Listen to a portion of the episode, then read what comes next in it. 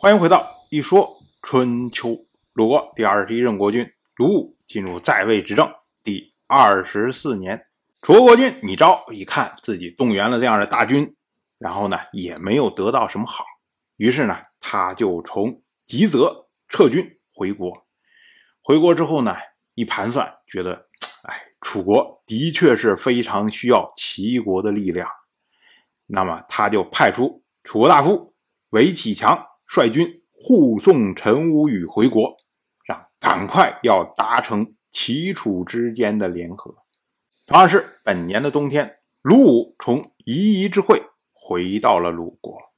我们要说啊，鲁武这趟出去本来是参加夷夷之会，然后呢，夷夷之会是为了讨伐齐国，后来呢又回军参与了保卫郑国的战役，但是伐齐救郑。都没有真正怎么开战，所以呢，回来祭告祖先的时候，仍然还是说：“哎，我是从夷夷之会回来的，不是从伐齐或者旧政回来的。”同样是本年的冬天，吴国因为楚国水军讨伐的缘故，受到了很大的压力，于是呢，他们就召集苏鸠人，希望呢，苏鸠人然后背叛楚国。苏鸠呢？他只是楚国背后的一个蛮族，如果他背叛之后呢？哎，会让楚国觉得非常的被动。所以呢，楚国的国君米昭马上就驻军荒浦，并且呢，派出楚国大夫沈尹寿和施其离两个人去责备苏鸠人，就是说你们为什么要背叛楚国？结果苏鸠的国君。他呢，当时非常恭敬的迎接了这么两个人，并且呢，一再强调说根本没有这回事儿，还请求两个人接受盟誓。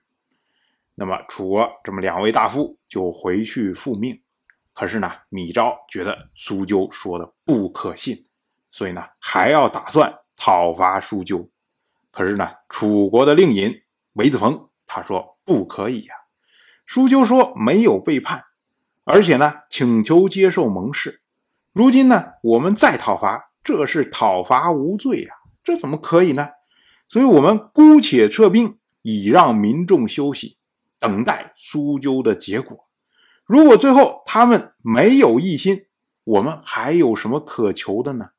如果他们仍然要背叛我们，那到时候呢，他们就没有借口狡辩了。我们再讨伐。也可以成功。那米昭一听，觉得有道理，于是呢就撤军了。同样是本年的冬天，陈国再次吹究庆氏的党羽，那么陈国大夫甄义纠流亡去了楚国。我们要说啊，这位甄义纠，他是陈国先大夫甄子的八世孙。早在一百六十六年以前，郑国的公子郑忽从陈国娶妻，当时呢就是贞子送陈国的女子到郑国去。我们要说啊，那个时候还是我们刚开始讲春秋没有多久的时候啊，一转眼一百六十六年已经过去了。同样是本年的冬天，齐国派人修筑夹的城墙。夹这个地方啊，它其实不是齐国的地方。而是王室的地方。去年呢，王室发生了水灾，家他的城墙多有损坏。而齐国呢，因为背叛晋国，一直心中不安，所以呢，想取悦王室，那么呢，就主动要求帮忙筑城。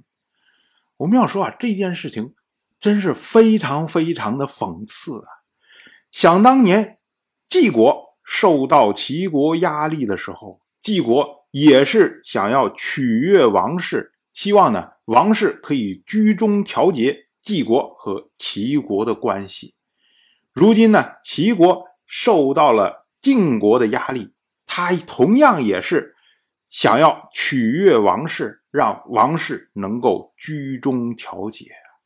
这就是什么呀？出来混，迟早是要还的。齐国这边把家城墙修好了，正好呢。鲁国大夫苏孙豹前往王室访问，于是呢，他就恭贺筑城完成。那王室天王野心，觉得叔孙豹知礼，所以呢，嘉奖他，赐给他大路。所谓大路呢，也就是天子赏赐的车辆。当然，我就这么一说，您就那么一听。感谢您的耐心陪伴。如果您对《一说春秋》这个节目感兴趣的话，请在微信中搜索公众号“一说春秋”，关注我。您不仅能得到《一说春秋》文字版的推送，还可以直接和我互动交流。我在那里。等待您的真知灼见。